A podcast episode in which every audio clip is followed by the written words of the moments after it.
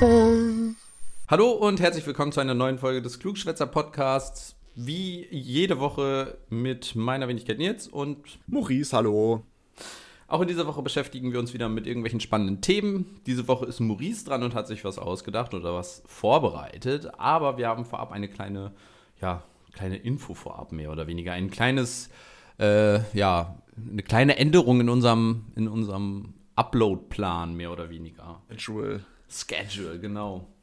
Und zwar äh, bin ich hauptsächlich der Grund dafür. Ähm, ich habe sehr viel um die Ohren mit meiner Dis und mit der Arbeit und merke, dass das zeitlich alles ein bisschen schwierig wird, die ganzen Folgen immer on time vorzubereiten. Dementsprechend haben wir uns jetzt so ein bisschen den Druck rausgenommen, wöchentlich eine Folge zu veröffentlichen und wollen uns mehr auf die Inhalte konzentrieren und die Folge dann ja praktisch veröffentlichen, wenn sie fertig ist. So angepeilt ist alle zwei Wochen, ähm, maximal alle drei Wochen eine Folge zu veröffentlichen, ja. sodass trotzdem noch so eine Grundregelmäßigkeit drin ist, aber wir etwas mehr Zeit haben, die Folgen auch vorzubereiten, um eben ja so ein bisschen auch Ausgleich zwischen der Arbeit zu bekommen.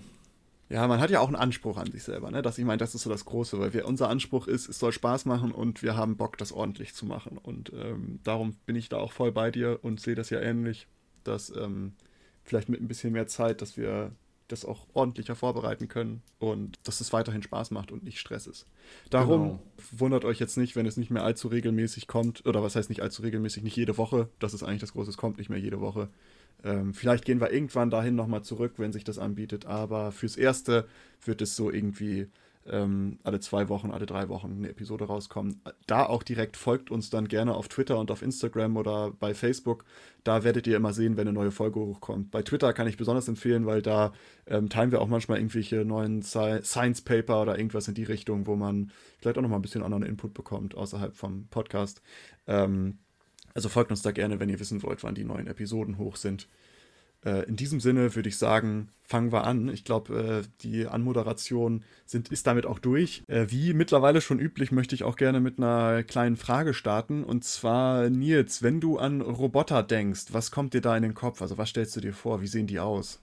Ja, also in erster Linie denke ich da natürlich direkt erstmal an irgendwie so Roboter wie Marv von Per Anhalter durch die Galaxis oder, oder Marvin oder wie ähm, die Roboter von, von Star Wars, R2D, 2C3PO, die Druiden, mhm. ähm, also solche, ja, ja, solche Roboter.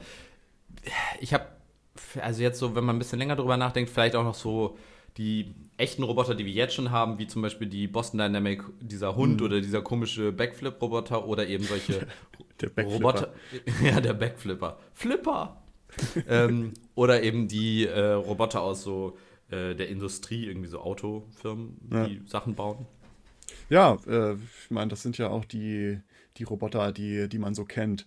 Ähm, ich äh, möchte heute auch über Roboter reden und ähm, vielleicht noch mal ganz ganz kurz zur Zusammenfassung, was sind Roboter? Ich glaube, das ist allen klar, aber das sind halt technische Apparaturen beziehungsweise Maschinen, die halt in irgendeiner Art und Weise so automatisierte oder halt komplexe Aktionen ausführen können häufig ist es halt so das Ziel, gerade in Industrie, du hast es schon angesprochen, dass man so immer wiederkehrende Aufgaben halt äh, mechanisch schnell und effizient lösen kann und ähm, dem Menschen damit im Grunde genommen die Arbeit ein bisschen abnimmt. Das ist so ein bisschen häufig, häufiger das Ziel. Es geht dann natürlich auch ein bisschen weiter momentan, also wenn wir gerade über Boston Dynamics und sowas reden, die gehen dann ja nochmal einen Schritt weiter, aber das ist so grob zusammengefasst.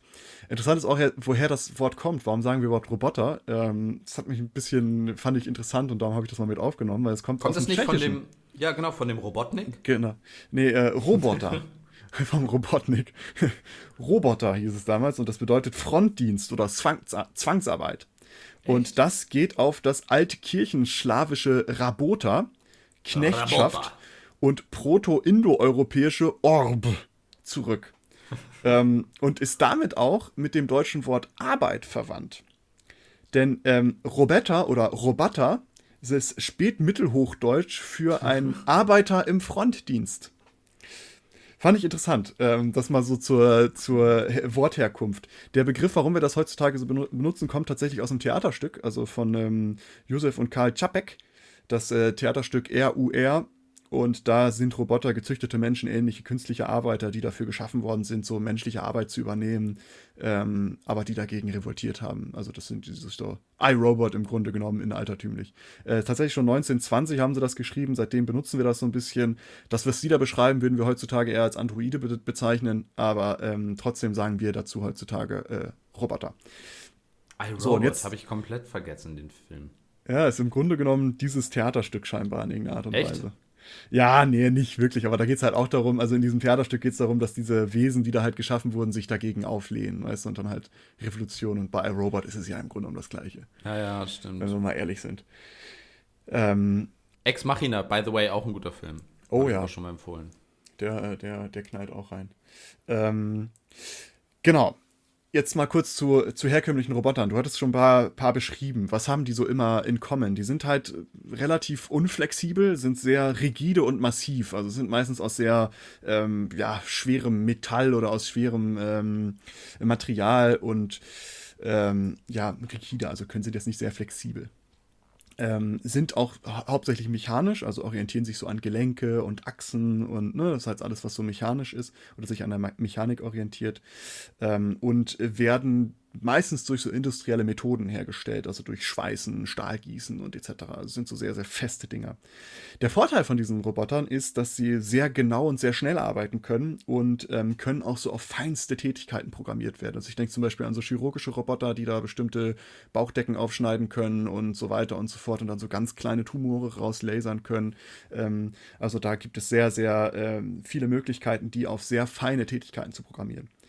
Der Nachteil ist aber von diesen Robotern, die sind so sehr, die können so schwierig in unbekanntem Terrain eingesetzt werden. Also da ist momentan auch mit Boston Dynamic, die versuchen ja dieses, äh, worüber wir auch schon mal gesprochen haben, dass diese Koordinierung von Sehen und Laufen, also wo können die hinspringen, was müssen, wie müssen die das ausbalancen, aber die sind momentan so auf unbekanntem, unbekanntem Terrain, sind die so sehr schwierig äh, einzusetzen. Du weißt, dass das mein Forschungsgebiet ist, ne? Ähm, ja, vielleicht, vielleicht kommt auch das, was ich jetzt gleich anspreche.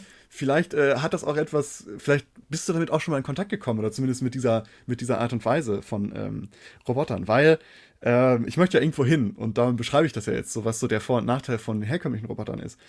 Und was aber auch ein Nachteil von herkömmlichen Robotern ist, dass die mit dem, dass sie so im ja, der Kontakt zu Menschen ist nicht vielleicht immer so optimal und auch zur Umwelt, weil es gibt äh, aus der Industrie Zahlen, dass circa 100 Unfälle im Jahr wegen Roboter ähm, stattfinden. Und dass deswegen halt auch Roboter in der Industrie meistens hinter Lichtschranken sind oder hinter irgendwelchen, in irgendwelchen Käfigen eingesperrt und äh, da deswegen halt ähm, ja nicht so nicht so einfach mit Menschen in Kontakt kommen können, weil wenn da so ein mechanisches Ding sich bewegt aus schwerem Metall und halt hin und her und sehr schnell, wenn das mal einer gegen den Kopf bekommt, ja, dann ist das Mus. Sagen wir mal so. Das heißt also, dass Roboter auch schwere Verletzungen hervorrufen können und darum ist so der Wunsch auch manchmal, dass Roboter weicher werden und ähm, dass die somit auch das Risiko verringern. Und jetzt kommen wir zu dem Thema, worüber ich heute sprechen möchte, und zwar zum ersten Teil des Themas. Ich möchte über Soft Robots sprechen. Hast du davon schon mal was gehört, Nils? Yes, habe ich tatsächlich äh, letztens ein Paper drüber gelesen. Äh, ich, hab, ich bin jetzt auch vor zwei Wochen da äh, drüber gestolpert. Ähm, auf, über, über Umwege, aber dazu kommen wir am Ende noch, weil darüber möchte ich auch noch reden. Aber Soft Robots sind im Grunde genommen die gleich, also die fassen diese Nachteile von diesen festen Robotern auf und ähm, können das im Grunde genommen erfüllen, sage ich mal, diese Nachteile.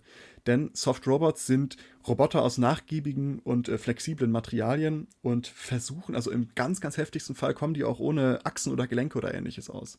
Denn die orientieren sich oftmals an so lebenden Organismen. Also zum Beispiel ein ganz großes Beispiel, woran die sich orientieren, sind, sind so Hydroskelett oder hydrostatische Skelette, wie man das nennt. Das sind wie zum Beispiel bei so Regenwürmern oder äh, Oktopus oder ähnliches, weil da ist es, dass es halt oftmals so kleine Zylinder sind, die mit Flüssigkeit gefüllt sind im Grunde genommen. Das sind so kleine mit Flüssigkeit gefüllten Taschen und sind durch eine Muskelwand umgeben, äh, die mit Bindegewebe verstärkt ist und diese Muskeln können sich dann zusammenziehen, ähm, um halt diese Taschen zu verkleinern oder halt um die zu biegen oder um äh, diese Flüssigkeit irgendwie unter Druck zu setzen. Und äh, das dann halt je nachdem, wo es hingehen soll, Taschen vergrößert oder verkleinert werden mit Flüssigkeit. Äh, also die Flüssigkeit passt sich dieser Muskelbewegung an. Somit kann durch diese Muskelkontraktion bei diesen hydrostatischen Skeletten können äh, Bewegungen oder Formänderungen kontrolliert werden. Und das ist tatsächlich was sehr Interessantes, weil dadurch Kraftübertragung stattfindet, die ohne so diese rigiden Teile oder Gelenke oder Achsen stattfindet, sondern nur durch diesen Druck und durch Flüssigkeit. Und wie ich schon gesagt habe, man kennt das so bei, äh, also wirklich ganz, ganz harte hydrostatische Skelette haben halt Regenwürmer oder Würmer generell viele und so Nesseltiere, also Quallen oder Anemonen oder irgendwie in die Richtung. Das, die sind ja komplett weich äh, und die funktionieren so. Es gibt dann aber daneben auch noch, äh, neben diesem Skelett gibt es auch hydrostatische Muskeln. Das sind dann ohne diese Flüssigkeit gefüllten Taschen, wie wir das vorher hatten, sondern da ist nur so eine flexible Muskulatur, die diese Bewegung erzeugt. Und die ersetzt auch das herkömmliche Skelett. Also das ist zum Beispiel bei so Oktopusarmen so. Das ist ja einfach nur so eine Muskelstruktur, die sich halt äh, selber bewegen kann, sage ich mal. Oder bei äh, Elefanten, Rüsseln oder auch bei uns die Zunge. Die Zunge ist ja auch ein ganz abgefahrenes Ding. Äh. Ich habe als erstes an was anderes gedacht, aber das ist kein Muskel. Okay. Der, der Penis, der Schwell ist ja nur ein Schwellkörper. Ach so, ah, das ist Schwell, ja, genau, richtig, ja. Ja, ja. Ähm, die Zunge, ja, stimmt, die kann sich auch voll krass bewegen, ist aber auch kein. Und vor allen Dingen, da ist ja auch, stimmt, eigentlich, ist, eigentlich sind solche Körperteile voll abgefahren, weil mhm. wenn du sonst so, zum Beispiel deinen Arm, den kannst du beugen, weil du, du hast einen Muskel, der kann in eine Richtung sich zusammenziehen und ausdehnen und der hat so äh. feste Ankerpunkte, aber deine Zunge, die ist ja an nichts fest, aber kann sich trotzdem voll krass verformen. Ja, das sind so diese hydrostatischen Muskeln. Tatsächlich nie drüber nachgedacht, abgefahren. Ja, genau, das gucken die sich dann halt, diese Soft-Robot-Leute gucken sich sowas halt dann gerne an. Und was halt auch noch ein Vorbild aus der Natur sind, sind so diese ähm, weichen Pflanzenstrukturen. Also das zum Beispiel, ähm, also die haben das so, dass da Zellwände werden durch so feste Gewebenetzwerke verstärkt und osmotische Prozesse, also Osmose ist ja, äh, wie wir vielleicht alle noch aus Biologie wissen, äh, dass halt der gerichtete Fluss von Teilchen, also durch so eine, wie nennt man das, semipermeable Membran oder selektive, semipermeable Membran, keine Ahnung. Die Türstehermembran. Genau, richtig. Dass es da halt so ein gerichteter Fluss von Flüssigkeit ist, je nachdem, wo halt dieser osmotische Prozess stattfindet und wo das Gefälle ist. Ähm, aber ja, das kann dazu führen bei Pflanzen, dass die auf Reize oder auf, ähm, ja, auf externe Einflüsse reagieren können und sich somit bewegen können. Das sind zum Beispiel diese Pflanzen, die sich der Sonne an, äh, mhm. nachrichten können. Genau, oder ähm, Tanzapfen, die sich dann so auf, äh, auf ja, so auffächern können. Oder auch äh, Venusfallen, also diese fleischfressenden Pflanzen, wie wir das ja immer nennen. Mimosen. Ähm, Mimosen. Die, wenn du die berührst, sich zusammenziehen. Genau, die äh, reagieren dann auf Berührung. Genau, und die arbeiten halt mit diesen Strukturen, also durch ähm, mit Zellwände und osmotischen Prozesse. Das sind also alles Dinge, die sich so diese, die Leute, die halt Soft Robots entwickeln, sich angucken. Danach streben die, also das irgendwie nachbilden zu können. Das ist jetzt aber natürlich die Frage, was bedeutet eigentlich Soft? Also was ist Softness da? Ähm, und Softheit ist halt im Grunde genommen abhängig von der Nachgiebigkeit der genutzten Materialien, um das mal ganz billig zu sagen. Und ganz, ganz viel Interesse besteht da an der, man nennt es Kontinuumsmechanik. Und das ist ein Teilgebiet der generellen Mechanik, die sich ähm, die Bewegbarkeit oder deformierbar oder die Bewegung von deformierbaren Körpern anguckt, also auch zum Beispiel Flüssigkeiten oder Gase, wie die sich deformieren auf, als Antwort auf äußere Belastung. Also wie bewegen sich diese deformierbaren Körper, wenn da äußere Belastung kommt. Und es gibt somit eigentlich ein Spektrum an Soft Robots. Es gibt so, je nachdem, wie oder was. Äh, was für uns interessant ist, wir wollen im Grunde genommen über die ganz extrem Soft Robots mal sprechen, also die ganz, ganz weichen. Und das ist natürlich eine Herausforderung, weil wenn wir versuchen, ganz weiche Roboter zu machen, wie, wie können wir das denn machen? Es gibt ja verschiedene Herausforderungen. Zum Beispiel, was für Material benutzt man? Hm, da gibt es verschiedene Materialien, die benutzt werden können. Hauptsächlich sind das Polymere, also Kunststoffe. Und da ist, sind halt ganz besonders Elastomere interessant. Also das ist zum Beispiel Silikon oder Kautschuk, also alles, was so Gummi, äh, also ganz glatt Gummi. Und da gibt es so besonders interessante Polymere und die nennen sich Shape Memory Polymere. Und das sind Materialien, das sind so Smart-Materialien, wie man das nennt, und die haben die Möglichkeit oder die Fähigkeit, sich an ihren Initialzustand zu erinnern, sage ich mal in Anführungsstrichen. Also das sind Materialien, die zum Beispiel, das ist jetzt ein Blatt Papier, das liegt einfach da und durch einen bestimmten Reiz, zum Beispiel durch Lichteinstrahlung, verkrümmt sich dieses Blatt Papier. Und sobald aber dieser externe Stimuli, dieser Trigger halt weg ist, ähm, gehen die wieder in ihren Initialzustand zurück. Also die erinnern sich, was deren normaler, was deren normaler Modus ist, sage ich mal. Das sind so diese Shape Memory Polymers. Da habe ich auch einen. Jetzt könnte ich. kommt, jetzt, kommt wieder deine, jetzt kommt wieder dein Muskel in Anführungsstrichen. Ja. da gibt es so ja auch einen, einen, externen Reiz häufig, der dazu führt, dass das eine bestimmte andere Form einnimmt und wenn der Reiz dann irgendwann weg ist, dann nimmt es die ursprüngliche hast, Form wieder ein. Vielleicht hast du ein Shape-Memory-Polymer in deiner Hose, Nils. Du nicht? Ich, ich, weiß nicht, was Freud dazu jetzt sagen würde, dass du alles immer auf deinen Penis beziehst. wenn du Freud fragst, dann ist ja klar, was, also der hat ja nur eine logische äh, Konsequenz.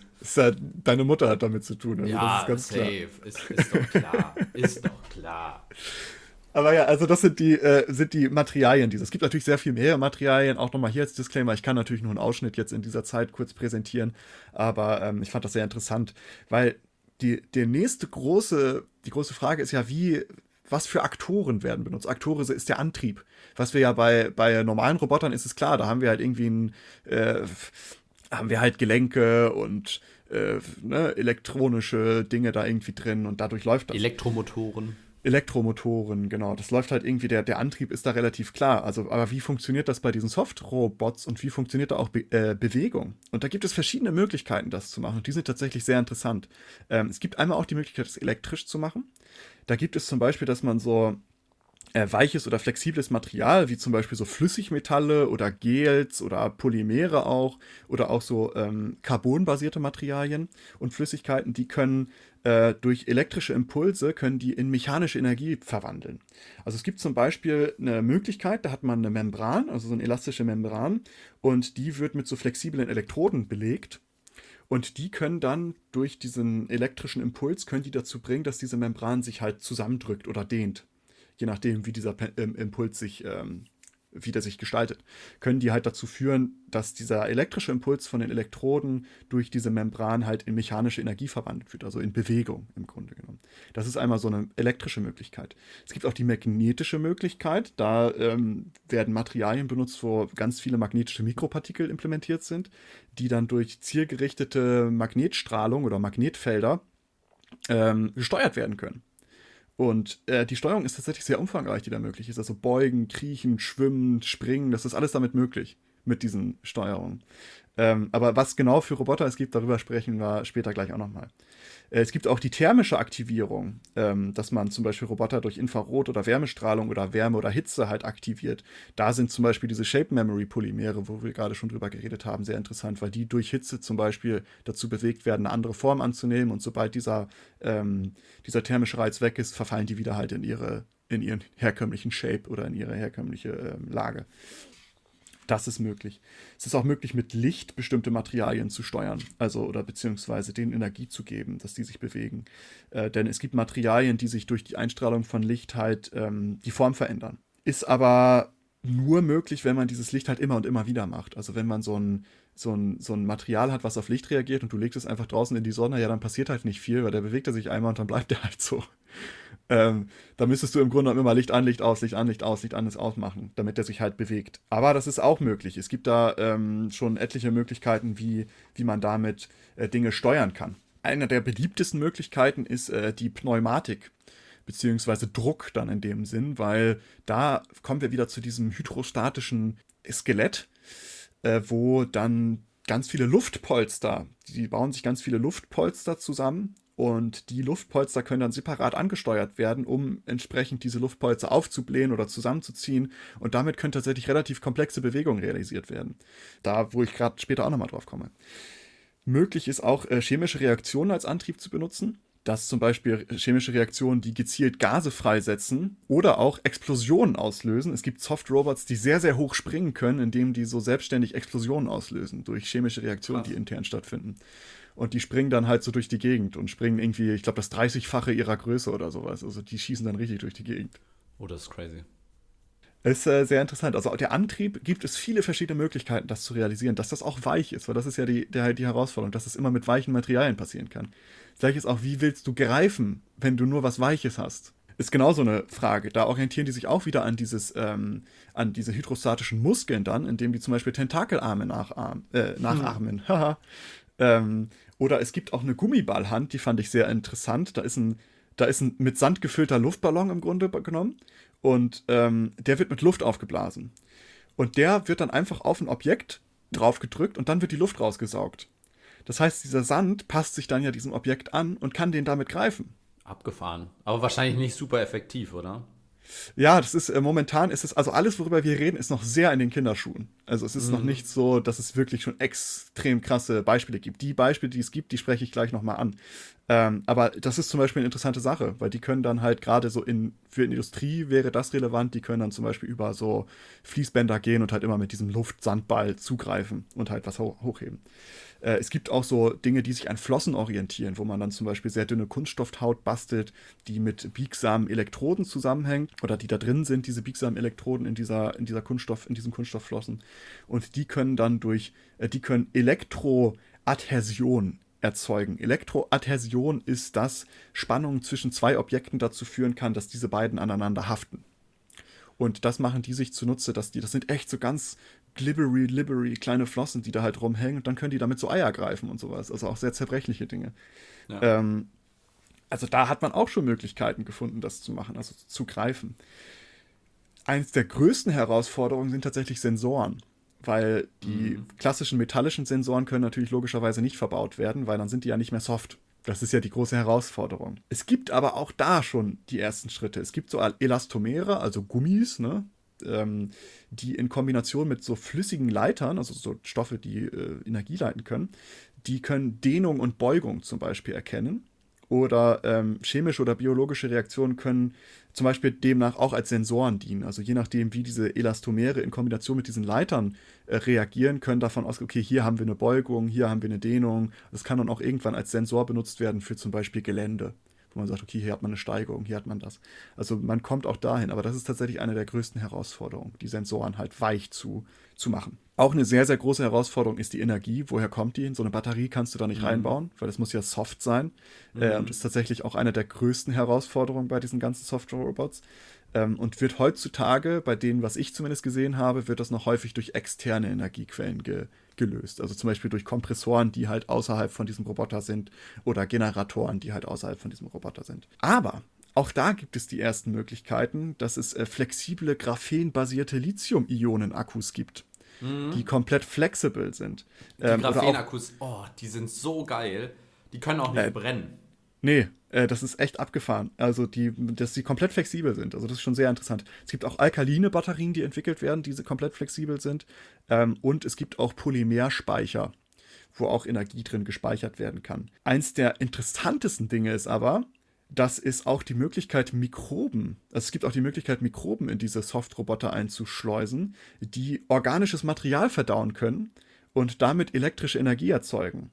Also die können auch als Energiequelle dienen. Und da kommen wir auch diesem Ziel wieder ein bisschen näher, das so naturgetreu wie möglich zu gestalten. Weil das ist ja bei diesen Soft Robots, die orientieren sich ja sehr an die Natur, also an weichen Materialien, an, ähm, an Körpern, die irgendwie von Tieren sind. Und da könnten die im Grunde genommen so eine Art Verdauung mit simulieren, sage ich mal, indem die da Mikroben drin haben, die organische Materialien verdauen können und dadurch Energie erzeugen. Mikroben, aber dann wäre es noch vegan, alles, was damit produziert werden würde, oder? Mikroben sind, die zählen noch nicht als Lebewesen, oder? Das äh, weiß ich ehrlich gesagt nicht. Ich würde das jetzt nicht als Tier einordnen. Ich glaube, das sind so Einzeller oder sowas, ne? Ich, ich glaube, die sind fein, so, sonst dürftest du auch kein ja. Hefe und sonstiges essen.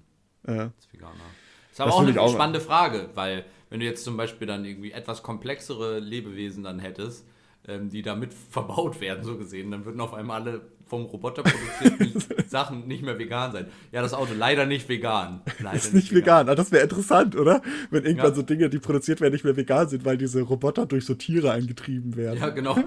Stell mal vor. Ja, ja, nee, ist ein Roboter. Sitzt da nicht ein Affe drin, der das alles bedient? Nee, nee, das ist ein Roboter. Das ist ein Biological Roboter. So, so ein klein, kleines Meerschweinchen, was so in so einem Rad rennt und damit so Energie erzeugt. Ähm, aber ja, auch diese Energiefrage ist tatsächlich etwas, wo schon viele Lösungsansätze bestehen, wo ich echt flashed war. Also als ich das gesehen habe, dachte ich so krass. Wo ich, ich habe ich hab nämlich erst diese Software hab gedacht, okay, wie machen sie das denn? Wie funktioniert das denn? Ich habe mich immer weiter reingelesen und ähm, es gibt tatsächlich viele Möglichkeiten. Und jetzt kommen wir zu, der, zu dem wahrscheinlich interessantesten Punkt als Herausforderung oder dem äh, Computer. Also, damit die ja nicht nur so stumpf auf Reize reagieren, diese Soft-Robots, müssen die ja auch irgendwie mit so Computer, sage ich mal, versehen werden, die, womit die dann programmierbar werden. Und da ist natürlich sehr, sehr schwierig. Wie willst du das machen? Aber auch da gibt es eine Möglichkeit und das nennt sich Soft Matter Computers. Und die können die Eingabe von Flüssigkeit mit Hilfe von flexiblen Elektroden in einen elektrischen Output umwandeln. Also je nachdem, wie, wo diese Flüssigkeit als Eingabe dient, kann ein anderer äh, Output erzeugt werden.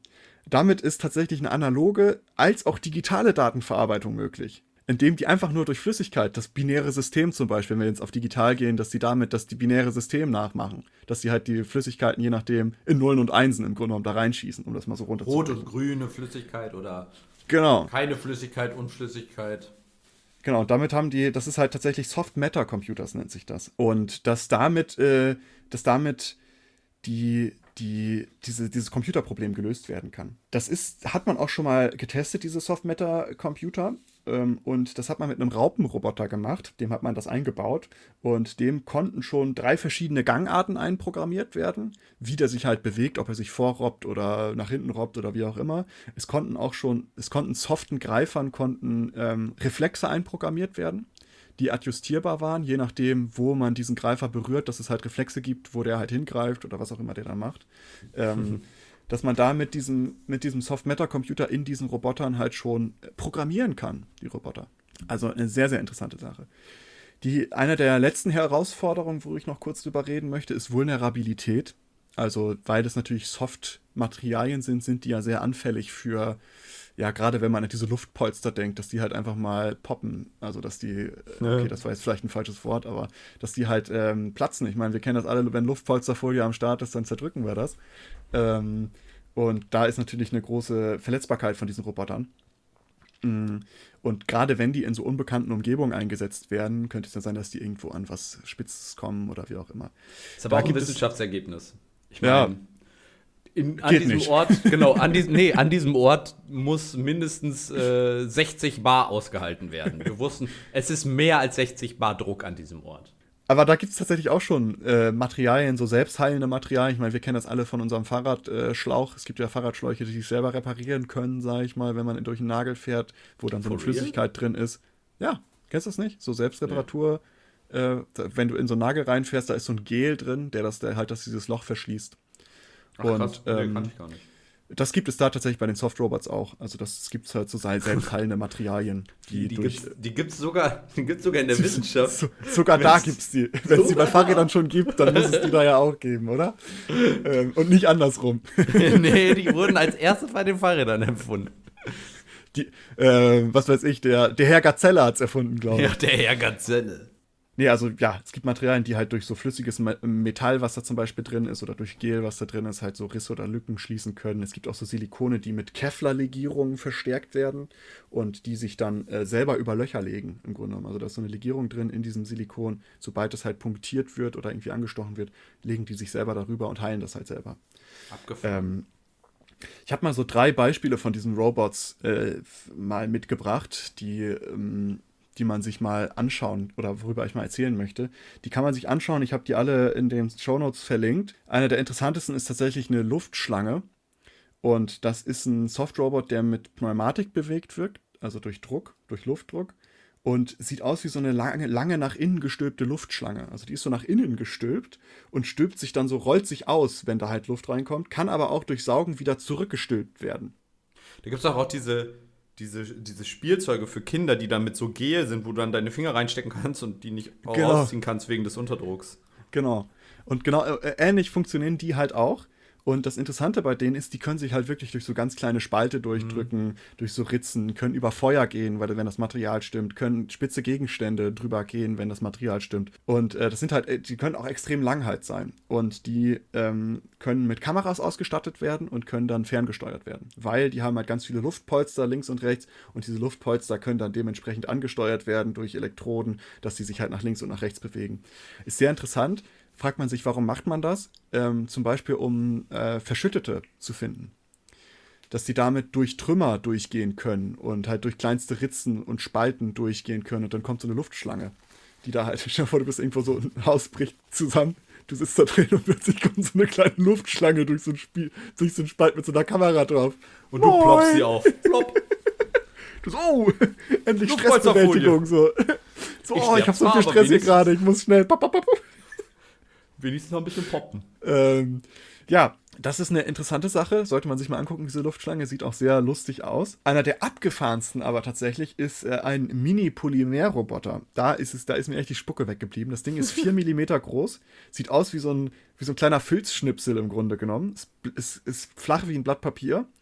Ähm, aber der kann rollen, der kann sich wie so eine Raupe fortbewegen, also so Raupen. Oh ja, den kenne ich der kann schwimmen, der kann springen und kann sogar Objekte greifen, indem er sich mit dieser Filzstruktur einfach an so Objekt klammert und dann durch die Gegend rollt. Und wird mit Hilfe von Magnetfeldern gesteuert. Das hatte ich ja auch schon mal angesprochen. Der ist halt mit magnetischen Partikeln versehen und der kann dann mit Magnetfeldern gesteuert werden. Ist, glaube ich, auch vom Max-Planck-Institut entwickelt worden. Also ist deutsche Ingenieurskunst. Geil. ähm, nee, also ganz abgefahrenes Ding. Diesen Mini-Polymer-Roboter kann man sich mal reinziehen, weil ähm, der ist auch dafür geplant, im Menschen, also zum Beispiel im Magen, dann durch die Gegend zu rollen oder halt ja, irgendwo genau. in, in, der Lunge, um da halt Partikel rauszuholen. Und den kannst du dann halt steuern. Äh, ist total abgefahren. Sieht halt wirklich aus wie so ein kleiner Filzschnipsel. Wobei 4 mm in der Lunge, glaube ich, schon e- extrem unangenehm sind. Das glaube ich auch, aber vielleicht kriegen sie es ja noch kleiner hin, wer weiß. die ganze Zeit husten. Sie dürfen nicht husten. Der muss drin bleiben. Na, na, na. Du, du, du. Jetzt husten sie doch nicht. Die, jetzt husten sie doch nicht den Roboter wieder aus. C3P äh. hust. ähm, ja, also der, äh, den kann man sich mal angucken, ist auch sehr interessant. Aber eins der neuesten oder wahrscheinlich abgefahrensten Soft-Robots ist der Octobot nennt er sich. Und das ist tatsächlich der erste wirklich hundertprozentige Softroboter. Der sieht aus wie so ein kleiner Oktopus, ist echt süß ja, tatsächlich. Äh, und ist ein, halt ein tatsächlich vollständiger softer Roboter, also auch Batterien und Chips und alles ist halt soft. Und der wird auch durch pneumatischen Antrieb betrieben, aber in Kombination mit so einer äh, chemischen Reaktion. Denn diese Pneumatik wird durch Gas ausgelöst und dieser Octobot, Octobot nutzt so diese, ähm, das halt Wasserstoffperoxid mit Hilfe von einem Katalysator. In dem Fall ist es, äh, glaube ich, so eine Platinlegierung, ähm, dass, das, dass das in große Mengen Gas umgewandelt werden kann. Und dieses Gas kann dann zielgerichtet in die Tentakeln weitergeleitet werden, um dann halt die pneumatisch zu bewegen. Das Ganze ist durch so einen mikrofluidischen Schaltkreis Kreis gewährleistet, also im Grunde genommen sowas wie diese Soft-Matter-Computer, über die ich gerade schon mal gesprochen habe, dass die, je nachdem, wie da in diesen Schaltkreis Mikrofluide, also so Flüssigkeiten ganz grob gesagt, reingegeben werden, entschied, wird diese, werden diese Gase in bestimmte Bereiche gelenkt. Es ist momentan äh, nur, sage ich mal in Anführungsstrichen, Proof of Concept. Ähm, und die sind jetzt aber dabei, das so zu programmieren, dass der auch wirklich laufen kann und sowas. Krass äh, ist sehr, sehr abgefahren. Also auch das kann man sich angucken, habe ich auch verlinkt. Den Octobot kann man mal suchen. Die Frage, warum macht man das überhaupt? Ich glaube, das ist relativ klar. Ein paar Dinge habe ich schon genannt. Dass ähm, erstens, dass die halt diese ganzen, ähm, das, was diese rigiden, hardcore herkömmlichen äh, Roboter nicht können, können die halt. Das, die sollen sich aber nicht ersetzen. Das ist halt das Ding. Die sollen halt nebeneinander passieren. Weil das, was harte Roboter können, können die soften meistens nicht. Und das, was die ja. soften können, können die harten meistens nicht. Spezialisierung. Genau. Und das ist halt einfach eine Möglichkeit, um halt Roboter zu ent entwickeln, die halt auch mit dem Menschen kooperieren können. Zum Beispiel, dass diese, ähm, dass diese Roboter so Mikrooperationen oder halt im Körper angewandt werden können. Könnte zum Beispiel, dass man so zielgenau Medikamente an bestimmte Bereiche hinliefert, sage ich mal, im Körper, wenn du irgendwie, genau, äh, oder halt Tumore irgendwie ähm, dir angucken mit so Mikrorobotern oder ähm, die irgendwann auch damit operieren. Ich bin übrigens über, äh, wo du mit den Tentakeln und dem Oktopus geredet hast, ich bin über einen ähm, Softroboter gestoßen, ähm, das war im März, Anfang März oder so habe ich das Paper dazu gelesen. Und zwar geht es da um einen, äh, der sieht aus wie so ein Rochen. Okay. Das ist, das ist ein Rochen und der ist auch ein ah, ja. Und der bewegt so seine, diese Flügel nur ganz, ganz langsam, ganz ja. bisschen. Aber der kann bis zu 10.900 Meter äh, tief, also an den tiefsten Punkt des Marianengrabens, könnte der tauchen und dort äh, schwimmen und filmen und alles. Und ähm, das Ding äh, tatsächlich auch super beeindruckend. Ähm, Gibt es einen Nature-Artikel zu.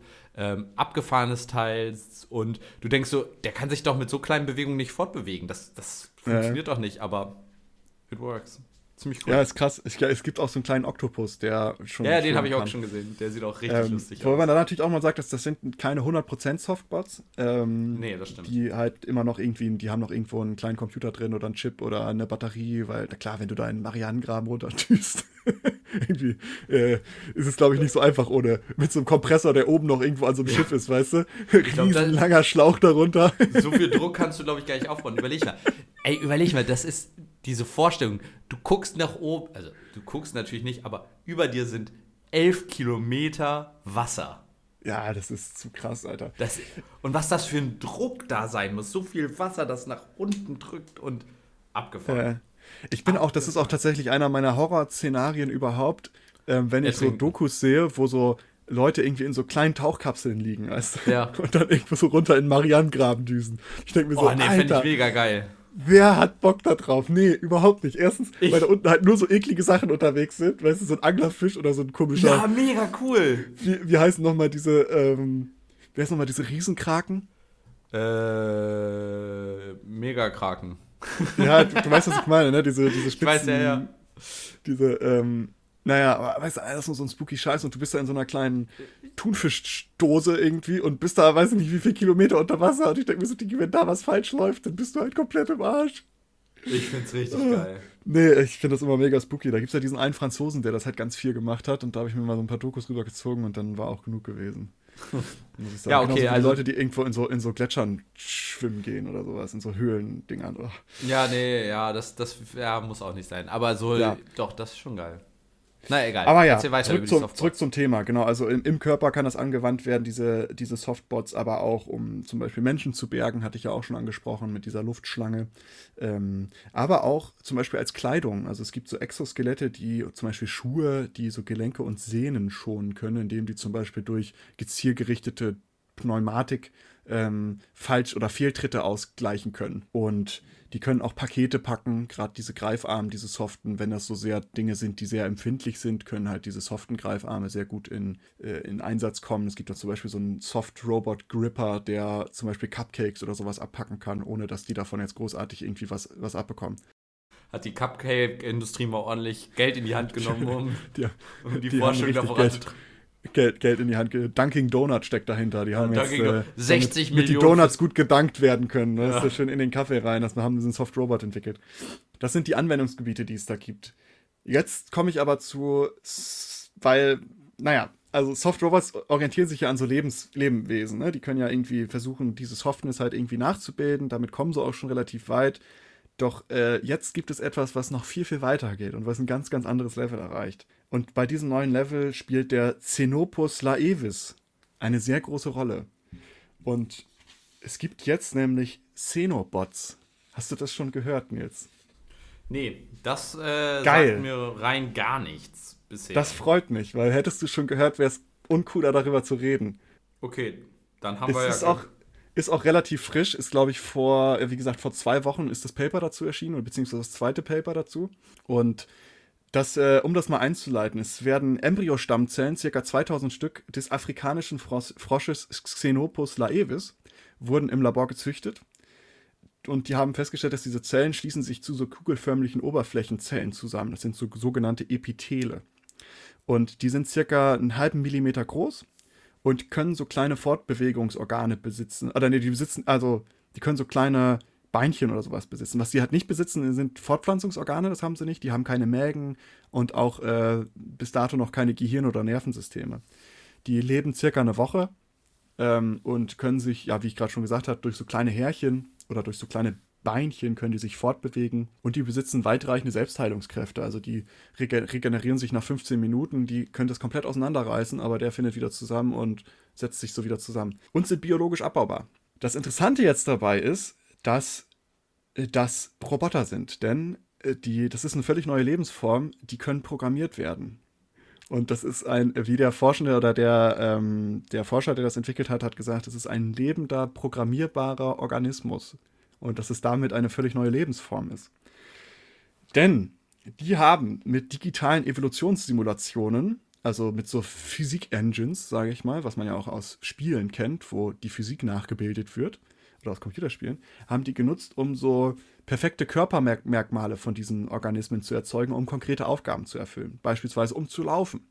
Haben sie also ganz viele Simulationen laufen lassen, um zu gucken, wie müssen die genau ausgestaltet werden, wie viele Härchen brauchen die, was für Beinchen brauchen die und haben das dann äh, herausgefunden und haben dann einen entsprechenden Zellklumpen modelliert, sage ich mal, entsprechend der Aufgabe, die die am Anfang festgelegt haben. Und die nutzen dann dieses modulierte Modell, um das wirklich umzusetzen. Also die gehen dann hin zu diesen, zu diesen Stammzellen und züchten die nach dieser Art und Weise. dass sie halt eine bestimmte Aufgabe perfekt erfüllen können. Und somit können dann im, im übertragenen Sinne Xenobots programmiert werden. Die können zum Beispiel programmiert werden, um lose Partikel zusammenzutragen. Haben sie halt gesagt, okay, wir verstreuen jetzt hier mal was und wir wollen jetzt die perfekten Xenobots dafür haben, dass die das hier alles auf einen, auf einen, auf einen Haufen tragen können. Dann haben sie halt diese, diese Engines laufen lassen und haben halt den perfekten Xenobot gefunden, haben den produziert, sage ich mal, mit diesem einprogrammierten Ziel, mit dem Zweck, den er hat. Und dann sind die losgegangen und dann haben die diese Partikel zusammengetragen. Zum Beispiel haben sie das gemacht, indem sie so ein Xenobot programmiert haben, dass er so eine Schneeschieberfront hat. Weißt du, dass er wie so ein Schneeschieber vorne hat, womit er dann halt so Dinge zusammentragen kann. Oder so eine Gabelform, dass er so Dinge da drin halt äh, haben kann und die so zusammentragen kann. Ist komplett abgefahren. Es sind halt wirklich leb lebendige Organismen, die ähm, ja, programmiert werden können.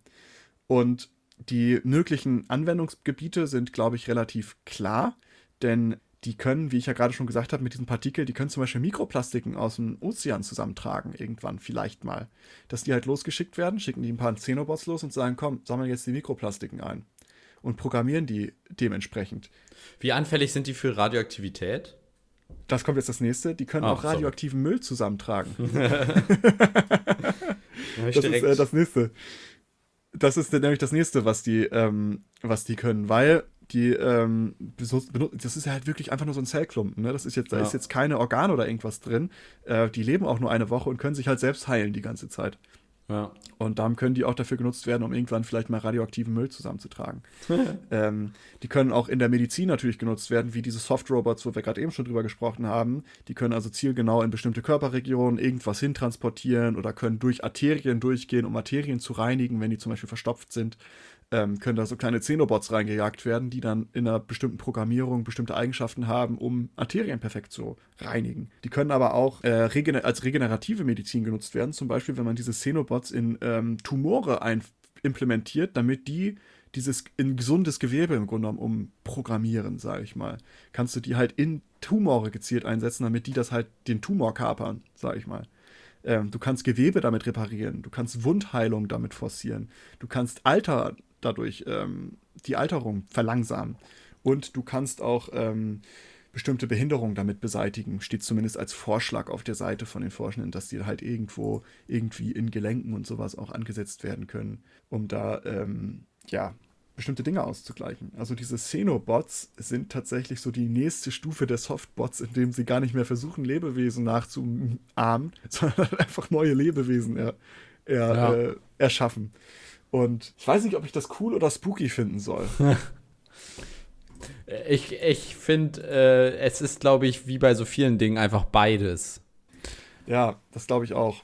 Es ist halt auf der einen Seite voll cool, auf der anderen Seite ist es hardcore spooky. Also, die Möglichkeiten, die damit einhergehen, sind halt so krass. Ja, ich finde es halt auch abgefahren, weil ähm, ich mir dann über diese Xenobots bin ich dann auch in so Chimärenforschung reingekommen. wo dann äh, ja so menschliches Stammzellen mit tierischen Stammzellen vermischt werden, um bestimmte Dinge zu züchten oder bestimmte Dinge zu erforschen. Und ähm, aber das ist ja nochmal ein ganz anderes Ding. Das ist halt einfach eine neue Lebensform, die die so erschaffen, ja. die halt programmierbar ist durch, durch halt Anpassen dieser Zellklumpen, je nachdem, wie man die gestaltet. Ja. Und das ist schon irgendwie abgefahren. Aber gleichzeitig habe ich mir auch, ich habe mir so überlegt, ey, wenn ich jetzt eine verstopfte Arterie hätte und da kommt so einer zu mir und sagt, ey, ich, ich hau dir jetzt ein paar Xenobots da rein, die lösen das schon, ja, dann wäre ich dabei, so. Ja, voll, Alter. Das fühlt sich so ein bisschen an wie, weiß ich nicht, Cyberpunk oder so, so die ja. The future is here. Ja, und die sind halt äh, biologisch abbaubar, weißt du, die kannst du einfach irgendwann kommen, die bei dir, wenn die da irgendwo Kackst du die aus. oder sowas, ist gar kein Problem, ja. Dann scheidest du die halt einfach wieder aus. Das ist schon also ich finde das, schon, find das schon echt, abgef ich find das schon ja, aber abgefahren. Auf der anderen Seite, alles, was invasiv und was, also da, gerade wenn es programmiert ist, stell mal vor, da macht einer einen Fehler und ja. Klar, also das ist ja, das ist dann ja so der nächste Schritt, ne? Inwie inwiefern darf man denen das überhaupt überlassen und inwiefern ja. kannst du das so machen? Aber auch da hatten wir ja, die gleiche Diskussion hatte man ja auch mit den, ähm, mit den hier Chirurgenrobotern die halt ja, ja, Eingriffe machen. Und Voll. da gibt es ja jetzt auch wieder große Diskussionen drüber, weil es da einige Todesfälle gab, wenn ich das richtig gelesen habe, die aber nicht mal außerhalb der Reihe sind, glaube ich. Ohne um das jetzt mal so ganz makaber zu sagen. Ja. Ähm, aber ja, das, ich habe mich da in den letzten Tagen, Wochen in diese Soft-Robot-Sachen eingelesen und ich war davon so geflasht. und habe mir diese ganzen Videos reingezogen und ja. ähm, fand das mega abgefahren. Und dann diese Xenobots haben mich dann komplett erwischt, wo ich so dachte, Alter, so einfach irgendwelche, irgendwelche Zellklumpen, die so programmiert werden können, um bestimmte Dinge zu tun. Ja. Ähm, aber jetzt stell dir mal vor, das geht jetzt weiter, ja. Diese Zellklumpen, die haben plötzlich Gehirne und Nervensysteme, damit die komplexere Aufgaben noch machen können oder was weiß ja. ich. Irgendwas. Ist das noch ethisch recht zu rechtfertigen? Ja, ist auf jeden Fall nicht vegan dann. Das stimmt wahrscheinlich, ne? Ja, das, das, ist jetzt wirklich die nächste Frage. Stefan, du bist Veganer, weißt du, hast dein Arterie ist zu und die so, ja, wir können dir ein Xenobot spritzen, damit du wieder ähm, Schweineherz wirst und du kannst, du kannst ähm, ja noch 30 Jahre weiterleben und du so, ah, das ist leider nicht vegan, Homies. Ja, ist ja die gleiche Frage mit Schweineherzen, ne? Ja, genau, richtig. Ist ja auch genau die ähm, Frage. Ja, die, die Frage ist, äh, das ist eine, eine, ja, gute, schwierige Frage. Ähm, ich, ich persönlich glaube, es, ja, diese Biocomputer werden einen großen Faktor in der Zukunft einnehmen. Ich glaube, dass, der, dass diese Biocomputer eine riesige Möglichkeit darstellen. Ich meine, Computer so, wie wir sie aktuell haben, ähm, Silizium-basierte PCs so gesehen, verbrauchen extrem viele ähm, Ressourcen, die selten sind, die also die viele auch ethisch, moralisch fragwürdige ähm, ja, Dinge mit sich bringen. Also der Abbau, mhm. wir beuten den Planeten aus. Wenn du das auf biologischer Ebene machen könntest, also mit, mit bioorganischem Material, was, was so gesehen nachwachsend und, und äh, kompostierbar ist, dann ist das cool. Die Frage ist ja dann, diese ethische Frage, die man sich stellen muss, ist, nur weil Zellen in der Lage sind, komplexe Berechnungen anzustellen und so gesehen Gehirnzellen so gesehen sind, ist es dann ein Lebewesen oder sind das ja. Zellen, die einfach nur eine, eine programmierte Aufgabe erfüllen. Nur ja. da, dadurch, dass eine Zelle eine programmierte Aufgabe erfüllt, wird sie ja nicht zwingend zu einem Lebewesen. Aber das ist eine spannende Frage und ich glaube, dass das auch eine, eine wie bei ganz vielen anderen Sachen, ähm, eine spannende Frage für die Zukunft sein wird, was, was ja die Zukunft der, der Ethik angeht. Ähm, ja. Auch künstliche Intelligenz stellt noch ganz viele ethische Fragen. Ja, voll. Also ich, bin, ich bin da ähnlich wie du. Also ich glaube auch nicht, dass es jetzt nur das ein Zellhaufen ist, der plötzlich irgendwie ein Nervensystem entwickelt. Ob das jetzt schon irgendwie ein Lebewesen ist. Ja. Wenn es Bewusstsein entwickelt, dann müssen wir mal weiterreden. Ja. Wenn es auf einmal dir was sagt, so halt's Maul. Ja. Äh, Entschuldigung. Äh, kannst du mir bitte nicht mehr wehtun? Dieses Regenerieren läuft zwar, aber es tut trotzdem echt höllisch weh. Es tut mir. Bei, bei Und so Film radioaktiven Müll habe ich auch nicht mehr so Bock drauf, ehrlich gesagt. Es gab doch mal diesen einen Film wo, genau, war das nicht Man in Black oder so, wo, wo der Kopf immer nachwächst? Achso, ja. Und die dem dann immer den Kopf ja. abschießen und, und er aber sagt, es tut voll weh. Ja. Irgendwie, ich glaube, es war Man in Black. Black ne? Ja. Ja. Ähm, aber das, äh, das war es tatsächlich auch. Das war so mein, mein Ausflug in die Robotik. Äh, auch hier natürlich überhaupt nicht mein Fachgebiet, aber ähm, ich fand es so interessant ja, und mega. so spannend, was da gerade geht dass man Voll. so versucht, Roboter zu entwickeln, die so die Natur imitieren, was ja, ja Wissenschaft sehr häufig macht. Ähm, aber dass es jetzt so bei Roboter auch angekommen ist und diese Soft-Roboter sind dazu abgefahren, einfach komplett weiche Roboter, kann man sich gar nicht vorstellen, gibt es aber schon und jetzt gibt es sogar lebendige Roboter und ja. ähm, das knallt halt rein und ähm, kann man mal beobachten. Da wollte ich das mal so kurz, kurz und knackig vorstellen in dieser Episode und ähm, muss jetzt auch mit einer äh, Frage schließen und zwar wenn wir schon über so Roboter oder sowas reden, wenn du dir so ein Körperteil, wenn du bist jetzt Cyborg und du kannst dir so ein Körperteil aussuchen, der so zu einer zu einem geilen Roboter-Part wird, was wäre das? Oh, schwierig. Komm nicht wieder mit Penis, Homie. Nee, den auf keinen Fall. Ich glaube, das wäre der, das ist, glaube ich, auch einer der Körperteile, wo es am wenigsten Sinn ergibt. Wobei, wenn die wirklich auch die Nervenbahnen dann vernünftig modellieren. Ach, ist auch egal. Nee, die Frage, aber tatsächlich, also da ich ein, ein großer Fan von Cyborg-Geschichten bin und ich, glaube ich, das machen würde, habe ich mir diese Frage natürlich schon gestellt. ah, okay. Ähm, die Kniescheibe. Bin, nee, ich würde alles austauschen, theoretisch. Außer, Theori also, ja, außer vielleicht mein Hirn. Also mein Hirn, wenn ich, wenn ich mein Gehirn in einen, einen, einen Roboterkörper um, weiß ich auch nicht, theoretisch, ah, ist dann doch, wenn es endgültig ist, ist auch eine schwierige Frage, ob ich es dann machen würde. Aber ich fände es schon cool, wenn man dann mal das machen könnte. So, ach, welchen Körper nehme ich heute? Ja, den. So nach dem Motto, weißt du? So wie bei, ähm, ich weiß nicht, ob du die Serie kennt, Altered Carbon, wo du ja, ja, so sleeven kannst. Ja, so in die Richtung. Aber dann nur mit Roboter. Ja, gut, ist dann die Frage mit Soft Robotics, ob es das nicht Ja. dann auch irgendwann so Dings sind. Ob es einfach Aber- aussieht wie Menschen, ja. Ja, aber vermutlich wären es Beine, Arme, irgendwie so Extremitäten oder eben ähm, ist halt die Frage, ob das auch damit ist, sind Organe auch mit ein, eingeschlossen? Ja, du kannst dir letztendlich aussuchen, was du willst. Ja gut, dann wäre so das Verdauungssystem natürlich auch mega geil. Wenn du das nicht mehr machen müsstest oder dass das eine Maschine für dich übernimmt. Ja, wenn du ein optimiertes Verdauungssystem hättest. Ah, okay, dass du auch nicht mehr zunehmen kannst so, oder sowas. Mm, Ja, das ist auch so ein Faktor, aber auf der anderen Seite, de, dein äh, Verdauungssystem ist 70% deines Immunsystems. Ja. So, wenn du das nochmal auf Steroide aufpumpen kannst durch, einen, durch ein System, du kriegst ein Update für die neuesten Viren, die, die, de, und dein, dein Verdauungssystem weiß dann, was es dagegen machen muss, ist schon abgefahren. Und kann auch energieeffizienter arbeiten. Ich glaube, auch Ja. Verdauungssystem sch- schlaucht so sehr, sehr viel metabolische Energie, die wir so haben. Voll. Ähm. und du bräuchtest nicht mehr 8 Meter Dickdarm, sondern nur noch so genau. 10 Zentimeter oder so. Und das ist dann auch so, weißt du, du kannst dir auch aussuchen, in welcher Form es dann letztendlich rauskommt. So, heute ist mir nach einem Würfel. Ja, genau. Und vor allen Dingen auch wann. genau. Ja, jetzt müsste- gleich habe ich Mittagspause, kann man machen. Kriegst du eine Benach Push-Benachrichtigung. Äh, Arschtank voll. Welche Form wollen Sie heute, Meister? Genau. Es ist schon so hart komprimiert, sie müssten jetzt bald. Nee, ich so, glaube. Ster- Sternchenform wäre ganz cool. Oder ich fände Augen, Augen wären natürlich auch abgefahren. Wenn du dann so Augen hättest, mit denen du zoomen könntest. Oder, Oder so.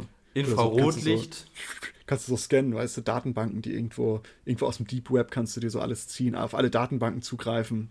Ja, oder halt wie so Google Lenses in deinem Auge hättest so, ein, so eine integrierte Übersicht und du kriegst dann zum Beispiel, du guckst eine Person an und also ich bin echt scheiße in Namen merken, so zum Beispiel. Und es tut mir mega leid. Ich kann mir Gesichter extrem gut merken und das ist dann noch unangenehmer. Wenn du das Gesicht wenigstens mit dem Namen vergessen würdest, dann würdest du auch komplett vergessen, dass du die Person kennst. Aber kennst du das Gefühl, du läufst an jemandem vorbei und du weißt ganz genau, du kennst diese Person, aber du weißt nicht mehr, ähm, woher du das kennst oder äh, wie, die Person heißt. Und ich finde das immer extrem unangenehm, wenn du dann Ja. und die Person dich dann auch noch anspricht, hi, und deinen Namen sagt und denkst so, hi, Hi, Mensch. äh, musst du mal so versuchen mit so Anfangsbuchstaben. A, A, B, P. Und er so, ah, ah, ah. ja, Junge, was geht? So ein, aber so ein Auge, was dir dann solche Infos dazu gibt, fände ich halt auch geil. ja. Was, wär, was wär's bei dir? Sag jetzt nicht Penis. Nee, ähm, bei mir ist es ja einfach, äh, was brauche ich am meisten? Ich bin taub auf meinem linken Ohr, ich würde Ach mir so ein ja. Cyborg-Ohr äh, einbauen, wo du ich dann so auch so, wo ich so, wo ich so äh, extrem krasse Dinge hören könnte. Weißt du, ich bin so wie, äh, wie heißt dieser Superheld nochmal? Daredevil? Der so Ja. blind ist, aber dann Ja. so Geräusche durch so Sonor, oder wie nennt man das? Keine Ahnung, wie so eine Sonar. Fledermaus. Die ganze Zeit so, eine, ganze Zeit so am Schreien ist. Ah! Kommst du in eine Party, weißt du, ah, ah, oh, da stehen Leute, ah, ah, da ist Schatz, ich bin direkt vor deinem Gesicht. Ah, ah, ah. Oh ja, stimmt. Bist du es wirklich? also ich würde mir so ein Cyborg-Ohr erstmal einbauen und danach, das nächste, was kommen würde, wäre ein Arm. Ein Arm. Glaube ich, ja. Einer nur. Weil, ja, nur einer. Sieht ganz cool aus, glaube ich, oder? So, so ein Cyborg-Arm. Okay. So, ähm, ja, ich habe mir so einen Cyborg-Arm, aber dann auch so mit so, mit nur so drei Greiffingern. Drei. Okay, klar. Drei maximal. Welche Farbe? Äh, Minzgrün. Aber mit RGB, weil mit RGB wird ja besser, ne? Ja, ja, das stimmt. Bist, eine Frage, bist du seit Geburt an auf deinem Ohr taub? Oh, da könnte ich jetzt eine traurige Geschichte eigentlich erzählen. Äh, was heißt traurige Geschichte? Ich, ähm, wie das alles aufgefallen ist. Ich habe ich hab früher Gameboy gespielt und dann hatte ich Kopfhörer drin und hatte immer nur das rechte, den rechten Kopfhörer drin. Und Ja. irgendwann kam ein Bruder zu mir und meinte so, ähm, warum hast du eigentlich nur den rechten drin? Und ich habe halt gelacht, weil ich dachte, so will er mich verarschen. Und ich dachte, habe ich so gesagt, wie, ich habe nur den rechten drin, warum soll ich denn den linken noch drin haben? Weil ich kannte no. das halt nicht anders. Ich wusste das halt nicht, ne? Dass Ja. man normalerweise auf beiden Ohren hört. Und für mich war das halt voll nett. Ich habe das nie in Frage gestellt. Ich habe hab, hab mich so angeguckt, so wie, ich hab nur den, wieso habe ich nur den dritten drin? Weißt du, nur den rechten drin? So, äh, bist du doof oder so? Dann hat er mich nur so angeguckt und gesagt, so, okay. Dann ist er weggegangen. Ich habe so gesehen, wie er mal zu meiner Mutter so am Flüstern war. Und so, ja, drei Stunden später war ich dann beim Ohrenarzt und ähm, musste diese Tests machen. Und da war dann halt die Flatline auf dem linken Ohr, ne? Ja. Ich habe dann, äh, hab dann im Grunde genommen da einfach nur so auf gut Glück mal gedrückt beim linken Ohr. Ich dachte so, da, da könnte jetzt was sein. Ähm, war wahrscheinlich schon so laut, dass das ganze Behandlung das Zimmer da schon gehört hat. Und ich auch schon mit meinem guten Ohr, weißt du? Und dann so dick. Sie dann so, ja, hm, ja, dann hat die mir den Graphen gezeigt. Sie, das rechte Ohr ist super. Und das linke, ja, ähm, da war einfach so eine gerade Linie. Und ich saß da so als, weiß ich nicht, Siebenjähriger oder so, saß ich da so, okay. Ja, und dann äh, kam große Diskussion, ob ich mir da irgendwie ein Gehörgerät oder sowas reinhauen könnte. Da habe ich immer gesagt, nö, lass mal. Hat echt gute Vorteile, ey. Ja, die Frage, die sich mir nämlich dabei stellt, ist, ob dein Hirn in der Lage wäre, wenn es noch nie mit dem Signal vom rechten Ohr konfrontiert wurde, wie schnell es in der Lage ist, dann dieses räumliche Hören zu erlernen. Und weil das sind ja alles so Sachen, die dein Gehirn dann so in der Form höchstwahrscheinlich noch nicht ähm, nee. kennt. Und du hast das kompensiert mit anderen, anderen Skills so gesehen. Aber die Frage ist ja dann, wenn du diesen, das ist wie wenn, wenn, gut, du kennst Geräusche per se, du bist nicht vollständig taub, aber du kennst sie halt nur von einer Seite. Und ich frage ja. mich, wie, es wäre voll spannend, dann dir jetzt wirklich so ein Ohr zu implementieren. Mal einzupflanzen. Ja. Es ist auch, äh, ist auch mal total nervig, so im Kino oder so, wenn so Hardcore Dolby Surround ist. Mhm. Oder am ganz, ganz schlimmsten ist es bei Musik, wenn halt ja. irgendwas auf Mono gemischt ist. Ja. Ähm, nee, auf Stereo ist es. Auf nee, Stereo Mono. Ist, nee, Stereo. Mono, Mo Mono ist auf einer Seite, Stereo ist gesplittet, ne? Genau, wenn es Stereo ist. Ja, genau. Ähm, da, das ist immer total nervig. Es gibt so ein paar Red Hot mhm. Chili Pepper Songs, die ich echt feiere, aber sobald ich die über Kopfhörer höre, höre ich halt nur so die Bassline oder sowas. Ja. total nervig. Ähm, oder äh, auch, dass ich bei Kopfhörern immer zwei kaufen muss. es sollte mal so Kopfhörer nur für so Einohrige geben, damit man sich so die Hälfte sparen kann. Und die coolen ähm, Leute, die coolen Leute hören ja auch immer nur mit einem Ohr drin und haben dann äh, Kopfhörer, haben das nicht mal reingestöpselt, sondern rennen einfach nur mit dem Kopfhörer im Ohr rum. Ja, das ist bei mir auch immer so ein Problem, wenn ich halt nur einen Kopfhörer drin habe, denken Leute plötzlich, sie können mich ansprechen. Ja, ja. und, ich, und ich dann immer so, was, was, wie? Noise Canceling ist an. Du, du musst einfach äh, trotzdem den anderen auch noch mit reinstecken. Äh, Auf der anderen ja. Seite, du könntest das Ohr auch praktisch nutzen. Einfach so, weiß ich nicht, zum Beispiel so, so ein Schlüsselanhänger in so ein In-Ear, weil also, es nimmt dir nichts weg. Und wo ist denn der Schlüssel? Ach, da, ja, ja. Ah, klar. okay, hier, ja, alles klar. so richtig geiler Ohrring, weißt du, ja. 30 Schlüssel dran, läufst immer so in Schieflage. Oder zum Drogenschmuggeln. Ähm, ja, habe ich früher sehr häufig getan. Ähm, damals, als noch als noch das Medellin-Kartell gute Kontakte mit mir hatte, da bin ich dann immer rüber und habe mir mal so ein Gramm Koks in Ein Gramm Koks ins Ohr gesteckt. Der Flug nach Das hat sich äh, schon Kolumbien. voll gelohnt. ja, der Flug nach Kolumbien ist teuer. Win-win. Aber es ist 100% sicher. Ja. ähm, ja, bis irgendwann mal so ein Päckchen geplatzt ist und ich dann so Kokain im Ohr hatte. So, oh mein Gott. Aber ich weiß nicht, ein Gramm Kokain, ist das so schlimm? Ich weiß nicht, wie viel man da dosiert. Ähm, ja. Du weißt das ja auch nicht, aber du würdest jetzt mal, wenn du raten müsstest. Ich habe letztens noch eine Doku darüber gesehen. Und, ich habe letztens ähm, noch genommen. ich habe hab letztens noch ein äh, Selbstexperiment gemacht. Du, äh, das ist ja so, dass ein Gramm schon richtig harte Action ist. Du bezahlst ja für ein Gramm auch zwischen 50 bis 100 Euro. Oh, krass. Naja, ist sehr, sehr teuer. Hat mir die Doku gesagt. Ich habe hier, kennst du diesen einen YouTuber, ähm, dieser, der immer auf diese Drogenfestivals in den USA geht? Diese Psychedelic nee. Festivals? Nee. Ähm, ist ein mega chilliger YouTuber. Auf jeden Fall ähm, gibt es da in den USA auch so ein Festival, da gibt es keinen Alkohol zu kaufen. Stattdessen gibt es aber so ein Drogentestzentrum. Und da kannst du dann deine Drogen vorbeibringen und dann werden die eben getestet auf den Reinheitsgrad. Und meinten die auch so, ja, hier, das ist 100% mega.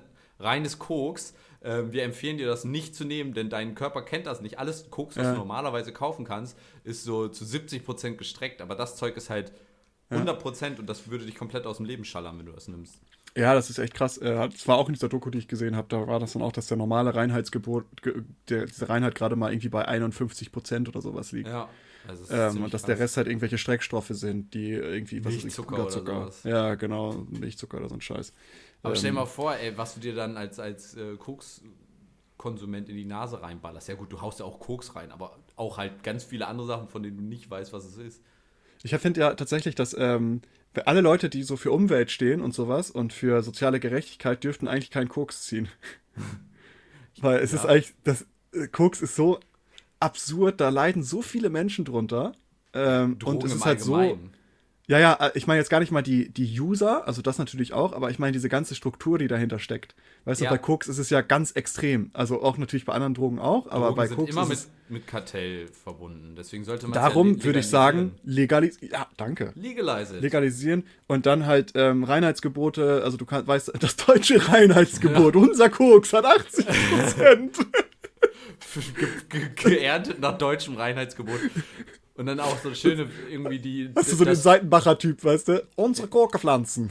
Nee, so wie die Jokolade, diese neue. Joko macht ja jetzt auch einen auf äh, Fair Trade Businessman. Der Okay. tut so, als würde er was für die Menschen tun. In Wirklichkeit steckt er sich das, glaube ich, nur in die eigene Tasche. Ähm, aber da macht er auch das, das Joko-Koks. Das ist, das ist äh, Juan, der, der kolumbianische Bio-Kokainbauer. Reinstes Bio-Koks von Juan. Und, äh, Ich teste immer selber, das, die, die Reinheit teste ich Ja, genau. jeden Abend selber. So ein Video mit Joko mit so einer weißen Nase. Also super, ganz tolles Zeug. Oh, das knallt, oh, das knallt. Oh, Merkt das Kitzeln? Oh, es ist taub. Und dann, dann kommt der Hip-Typ noch und sagt, dafür stehe ich mit meinem Namen. dafür stehe ich mit meiner Nase. Ja, wir sind jetzt aber ganz schön ja, abgedriftet. gut, jetzt sind wir auch richtig abgedriftet. Ähm, ich würde sagen, wir äh, schließen diese Episode. Ich äh, möchte allen nochmal herz äh, wärmstens anregen, uns auf allen Social-Media-Kanälen, Facebook, Twitter, Instagram zu folgen, um auf dem Laufenden ble zu bleiben. Jetzt gerade auch mit dem neuen Schedule, was wir jetzt in äh, zwei, drei Wochen anfangen werden. Genau, nächste Woche Und- kommt auf jeden Fall noch eine Folge, die haben wir heute schon aufgezeichnet. Und Genau. danach, ähm, ja.